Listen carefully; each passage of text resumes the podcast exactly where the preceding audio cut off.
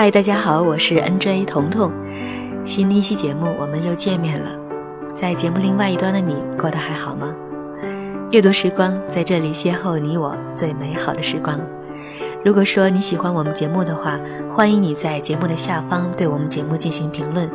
同时呢，你也可以加入我们的 QQ 群，跟大家进行互动。我们的群号是幺七三六六七七四零幺七三六六七七四零。在本期节目当中呢，彤彤跟大家选择了一个比较经典的文章，来自著名作家三毛的一篇《倾城》，希望你能够喜欢。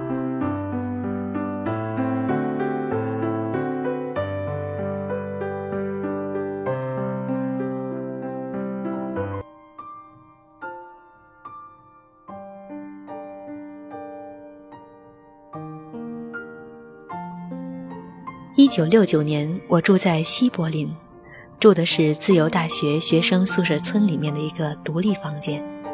所谓学生村，是由十数栋三层的小楼房错落地建筑在一个近湖的小树林中。是以马德里大学文哲学院的结业证书申请进入西柏林自由大学哲学系就读的，在与学校当局面谈之后，一切都似可通过了。只有语文一项的条件是零。学校要求我快速的去进歌德语文学院，如果在一年内能够层层考上去，拿到高级德文班毕业证明书，便可以进入自由大学开始念哲学，而宿舍是先分配给我了。歌德学院在德国境外的世界各地都有分校。那种性质大半是以文化交流为主，当然也可以学习德文。在德国境内的歌德，不但学费极为昂贵，同时教学也采取了密集快速的方式。每日上课五六小时之外，回家的功课与背诵，在别的同学要花多长时间，我并不晓得。起码我个人大约得盯在书桌前十小时。一天上课加夜读的时间大约在十六七个钟点以上，当然是极为用功的内容。别的同学念语文的目的不及我来的沉重，而我是依靠父亲伏案工作来读书的孩子，在这种压力之下，心里急着一个交代，而且内心也是好强的人，不肯在班上拿第二，每一堂课和作业一定要得满分。才能叫自己的愧疚感减少一些。苦读三个月之后，学校老师将我叫去录音，留下了一份学校的光荣记录。一个三个月前连德语早安都不会说的青年，在三个月的教导训练之后，请听听语调、文法和发音的精华。那一次，我的老师非常欣慰，初级班成绩结业单上写的是。最优生，拿着那张成绩单飞奔向邮局挂号寄给父母。茫茫大雪的天气里，寄完了那封信，我快乐地流下了眼泪，就是想大哭的那种说不出来的成就感。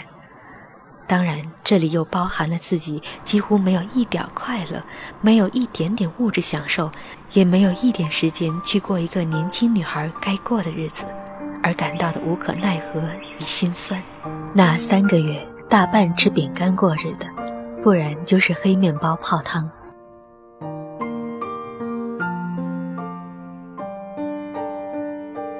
也不是完全没有男朋友，当时我的男友是位德国学生，他在苦写论文，一心将来要进外交部，而今他已是一位大使了，去年变的，这是后话，在此不说了。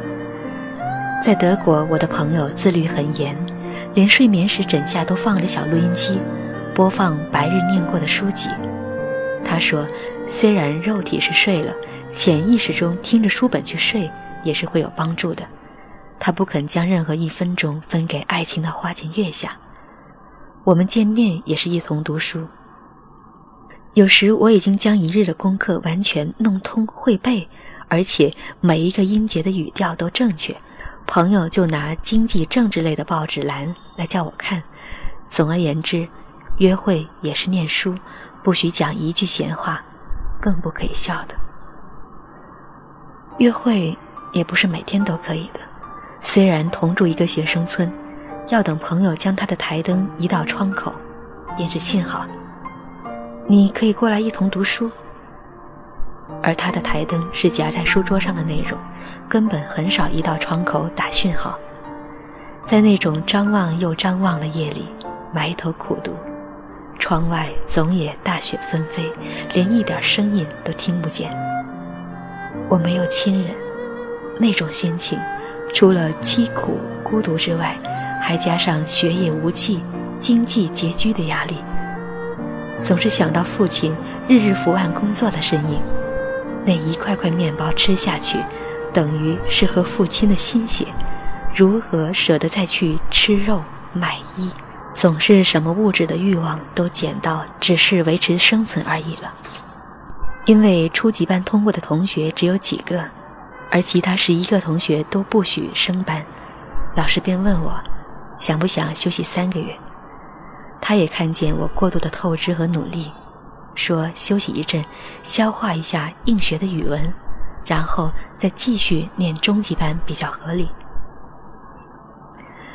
听见老师叫我休息，我的眼泪马上冲出来了。哪里不想停呢？可是生活费有限，不念书也得开销，对自己的良知如何交代？对父母又如何去说呢？于是我不肯休息，立即进入中级德文班。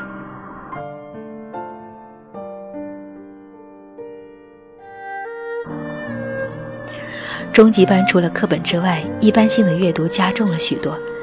老师给的作业中还有回家看电视和阅报。上课时用闭路电视播放无声电影，角色由同学自选。影像一出来，我们配音的人就得立即照着剧情讲德文配音。这个我最拿手。听写就难了，不是书上的不能预习。在一次一千多字的有关社论的报纸文字听写考试中，一口气给拼错四十四个字，成绩发下来，年轻的我好比世界末日一般，放学便很悲伤，一奔到男朋友的宿舍，进门摔下考卷，便大哭起来。那一阵，压力太大了。我的朋友一看成绩。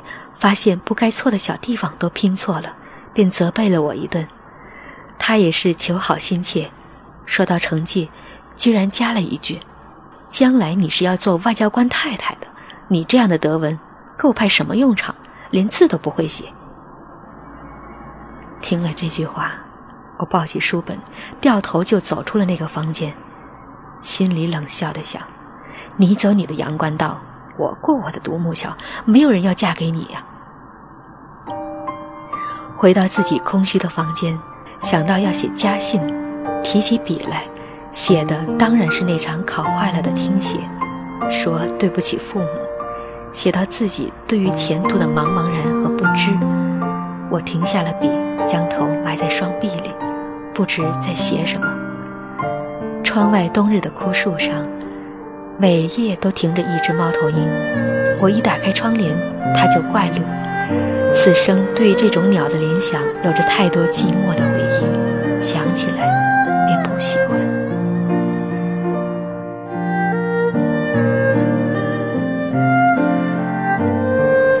每天晚上修补鞋子是天快亮时必然的工作，鞋底脱了不算，还有一个大洞。上学时为了踏雪，总是在两双毛袜的里面包住塑料袋。出门去等公车时，再在鞋子外面包上另一个袋子，怕滑，又用橡皮筋在鞋底鞋面绑紧。等到进了城内，在学校拐弯处，快碰到同学时，弯腰把外层的塑料袋取下来。为了好面子，那脱了底的鞋总当心的用一条同色的咖啡色橡皮筋扎着，走起路来别人看不出。可是那个洞多少总渗了血水。进了教室，就立即找暖气管的位置坐下来去烤脚。虽然如此，仍是长了冻疮。同学们笑我为了爱美，零下十九度都不肯穿靴子。哪知我的脚尺寸太小，在柏林买不到现成的靴，去问定做价格，也不是一个学生所花费得起的，自然绝对不向父母去讨这种费用，家信中也不会讲的。那天考坏了，被朋友数落了一顿，都没有使我真正灰心，写家信也没有，做功课也照常，只是当我上床之前，又去数橡皮筋，预备明天上学时再用的时候，才趴在床沿。放开胸怀的痛哭起来。很清楚的记得，那是十二月二日，一九六九年的冬天。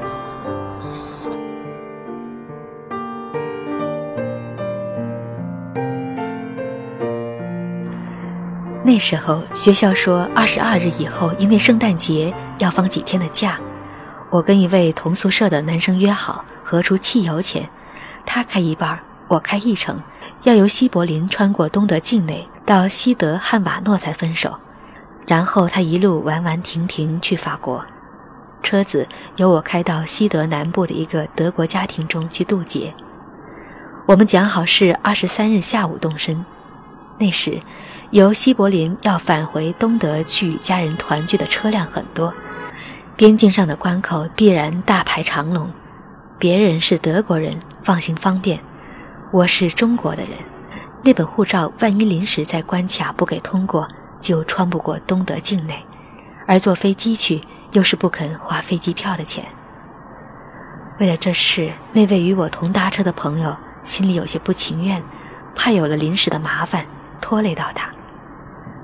那位朋友叫米夏埃，他坚持在旅行之前，我应该先跑到东柏林城那边的东德政府外交部去拿过境签证。如果不给，就别去了。说来说去，就是为了省那张飞机票钱，才弄出这么多麻烦的。米夏埃不常见到我，总在门上留条子，说如果再不去办，就不肯一同开车去了。我看了条子，也是想哭，心里急得不得了。可是课业那么重，哪有时间去东柏林？课缺一堂都不成的，如果缺了一天，要急死的。实在没有时间，连睡觉都没有时间，如何去办手续？心里很怕一个人留在宿舍过节，怕那种已经太冷清的心情。中国同学会不是没有，可是因为我是由西班牙去的，又交的是德国男朋友，加上时间不够，总也不太接近，又有一种不被认同的自卑心理，便很少往来了。那天十二月二日，终于大哭特哭了一场。不过才是一个大孩子，担负的压力和估计都已是那个年龄的极限。坐得太久，那以后一生苦痛我的坐骨神经痛，也是当时死盯在桌前弄出来的。而自己为什么苦读？虽然语文是我心挚爱的东西，仍然没有答案。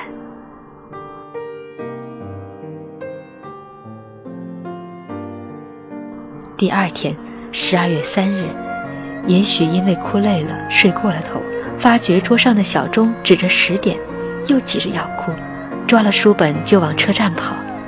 跑的时候，鞋子一开一合的，才知忘了扎橡皮筋，而左腿也因为坐骨的神经痛压到神经，变成一拐一拐的了。知道第一堂课是完了，想。想自己如此苦苦的折磨，所谓何来？想成了呆子。站在车牌底下，眼看着一次又一次的班车走过，都没有上车。逃课好了，冻死也没有什么大不了；死好了，死好了。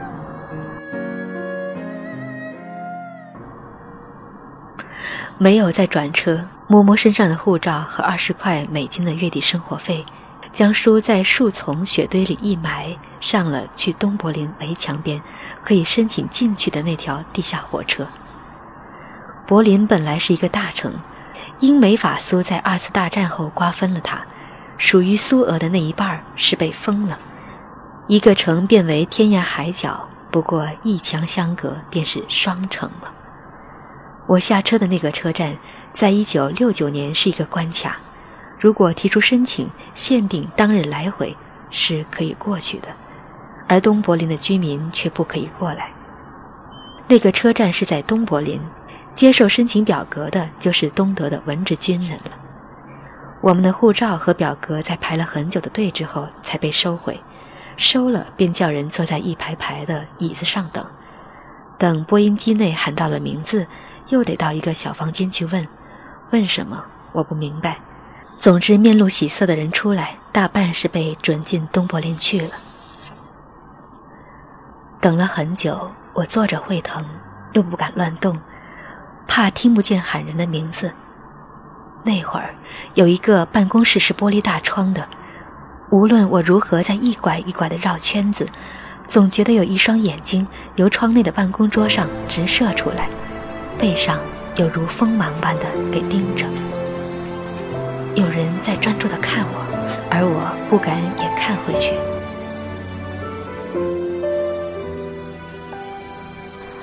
播音机里叫出我的名字来时，已是下午一点左右了。我快步跑进小房间，密封的那一间没有窗，里面坐着一位不孝的军官。请坐，他说。我在他对面坐了下来。军官衣着很整齐，脸色不好。我一坐定，他便将那本护照往桌上轻轻一扔，说：“你知道这本护照的意义吗？”我说：“我知道。”他听了便说：“那你为何仍来申请？我们是不承认你的，不但不承认，而且你们的政策跟南韩一样。现在我正式拒绝你的申请。”我看了他一眼，站起来，取回了护照，对他笑了一笑，说：“谢谢。”那时的我是一个美丽的女人，我知道。我笑便如春花，必能感动人，任他是谁。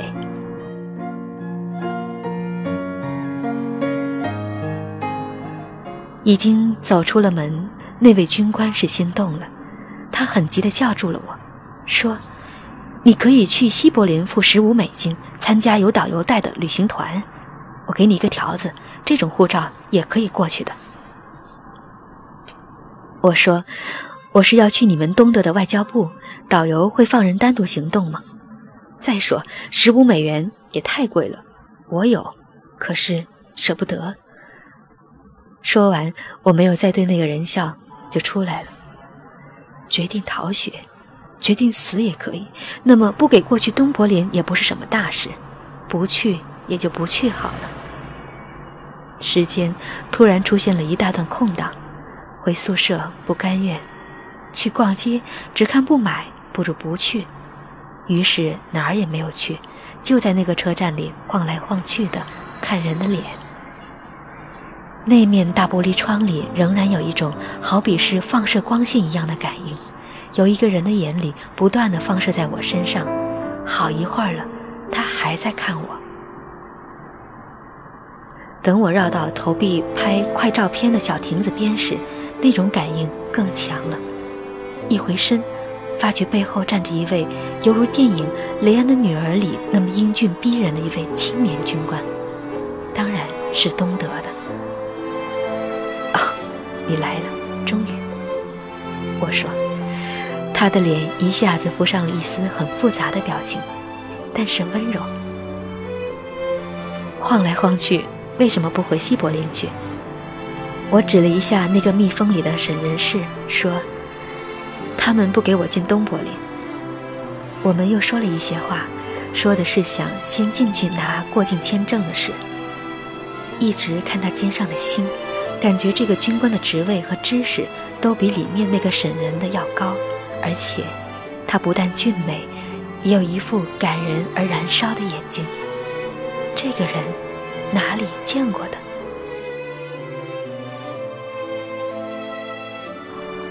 事情很快解决了，台湾护照东的不承认，给发了一张对折的临时证，上面要写明身高、颜色、发色、特征等等。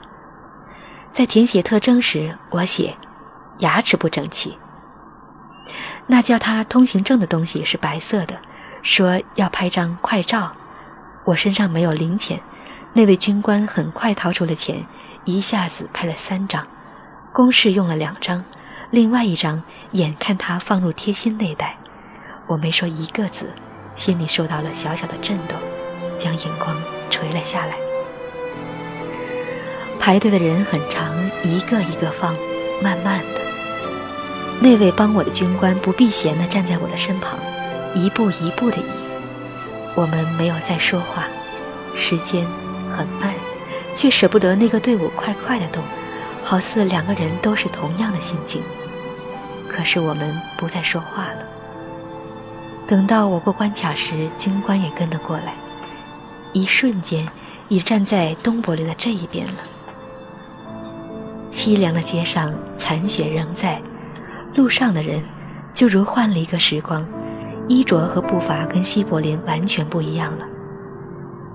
好，我走了。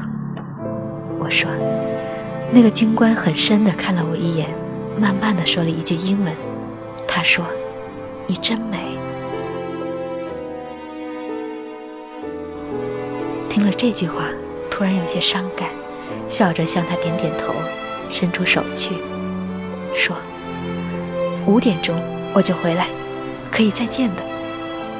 他说：“不，你进入东柏林是由这里进，出来时是由城的另外一边关口出去。问问路人，他们会告诉你的。外交部不远，可以走去。我们是在这边上班的人，你五点回来的时候，不在我这里了。那，那么我也走了。”我说。我们没有再握手，只互看了一眼。我微微的笑着，他很深的眼睛，不知为什么那么深，叫人一下子有落水的无力和悲伤。就那么走到外交部去，一面走一面问人。路上有围着白围巾的青年，一路跟着要换西柏林马克或美金。随便多少都可以，我不敢踩他，只是拒绝的难过。都快下班了，才问到签证的柜台，也不存希望给或不给，孤零零的心只留在那个离别时叫人落水的眼睛里。在东德，在东柏林的外交部是一种梦境，很朦胧的倦和说不出的清愁。那本护照，台湾的。就如此交了上去。看护照的中年胖子一拿到，翻了三两下，就向身后的同事叫嚷说：“喂，来看看这本护照呀，蒋介石那边来的。”人都围上来了，看我。我的心仍在那双眼睛里，随便人们如何看我，都很漠然。蒋介石，嗯。那位中年人叹了口气，也是那日不想活了，也是那日不想活了。当他说到这句话时，我就自杀似的冲出了一句：“蒋介石，我还是他女儿呢！”真的，对方大叫了起来。他呆呆地看着我的名字，一念再念：“陈，陈，陈，陈。”你说老实话哦，他说。我不说话，只是笑了笑。那双眼睛，今朝才见便离了的眼睛。他说：“我真美丽。”他用英文说，说成了他和我的秘密，还有终生的暗号。你姓陈，他姓蒋，怎么会？又问。我反问他：“请问，给不给经过东德的签证啊？”他说：“给给给！”急着哗一下盖了章，就成了事。隔着柜台，我垫起了脚尖，在那中年胖子的脸上亲了一口，说：“你真美，谢谢你。”然后走了。东柏林在展越南战争的照片，进去看了一下，那张美军提着越共的头踩在无头尸体上，有若非洲猎象猎兽的成就感。在那个大兵的脸上开着花，没有再看下去，觉得自己是一个亚细亚的孤儿。去饭店吃了一顿鱼排，付账时，茶房暗示我，很卑微的那种微笑，使我付出了不是过境时换的当地钱，有二十美金，给了十块，每月生活费的十分之一。没有等再找钱，向那位老茶房笑笑，便走了。经过一家书店，看见齐白石的画，我一急进去了，要人窗内拿下来，发现是印制的。不是原墨，就谢了，走开。街上行人稀少，有女人穿着靴子，那是我唯一羡慕的东西。又走了很多路，累了，也渴。天在下午四点时已经暗了，可是这边的城没有太多灯光。问到了出关回西柏林的地方，关口很严也牢，是九曲桥似的用曲折墙建出来的。我猜是怕东边的人用车子来闯关而设计的。他们不给我回去，一直审问，问我那张白色的通行证如何得来的，为什么会身上又有一本台湾的护照藏着，又问来时身上报了二十美金，怎么换了五块美金的当地东德马克仍在，而那另十五美金只剩下五块一张。我说吃饭时付错了，问是哪一家饭店。我答：“谁记得路？”他们不给我走，我急了，急得又不想活了，说：“你们自己发的通行证，去问放我过关的那个关口，去问放我过来那个关卡，去问，打电话去问呀！好讨厌的，也不去解决。”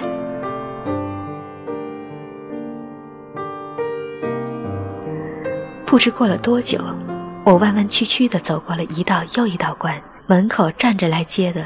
是中午那个以为已经死别了的人，他在抽烟，看见我出来，烟一丢，跨了一步，才停。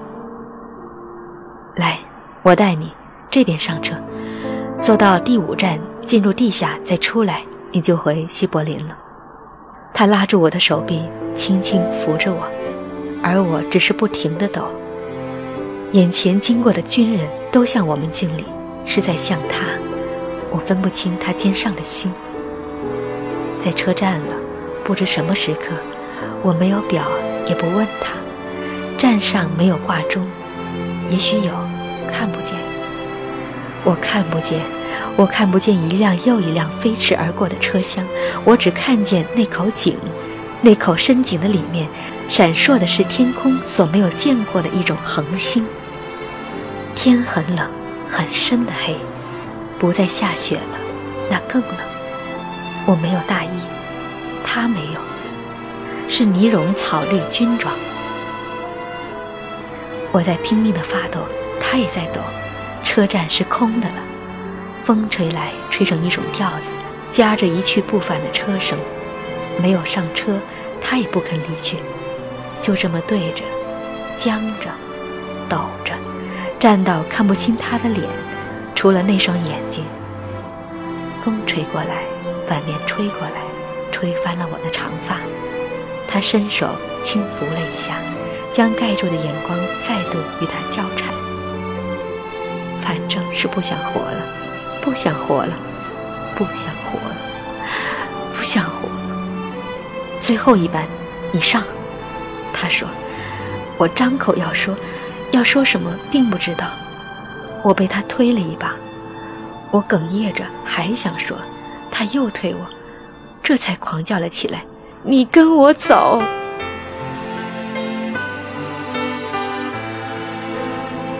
不可能，我还有父母，快上！我留一天是一天，请你，请你，我要留一天。我伸手拉住他的袖子，死好了。反正什么也没有，西柏林对我又有什么意义？怎么上车的不记得了。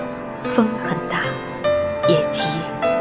我掉在车子踩脚板外急速的背带里，那双眼睛里面是一种不能解、不能说、不知前生是什么关系的一个谜和痛。直到火车转了弯，那份痛和空仍像一把弯刀，一直割，一直割个不停。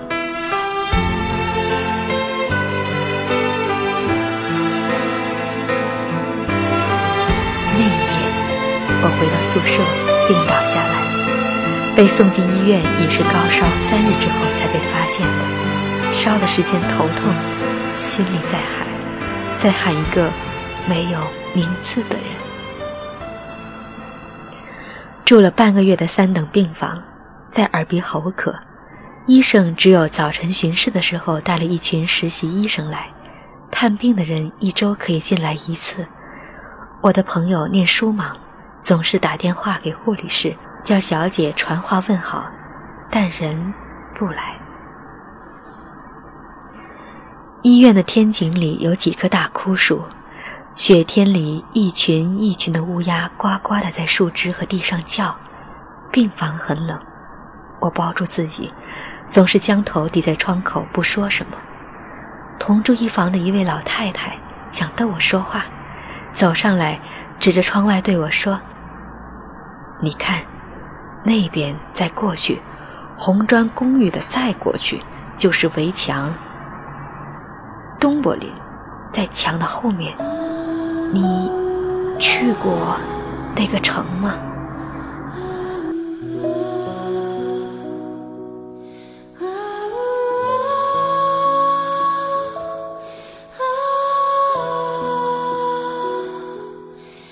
好了，刚才大家听到的故事是来自三毛的《倾城》。你相信一见钟情吗？你会期待这样的爱情吗？如果你有想说的话。欢迎你在我们节目下方进行留言，阅读时光在这里邂逅你我最美好的时光。我是 N J 彤彤，下期节目我们再见吧，拜拜。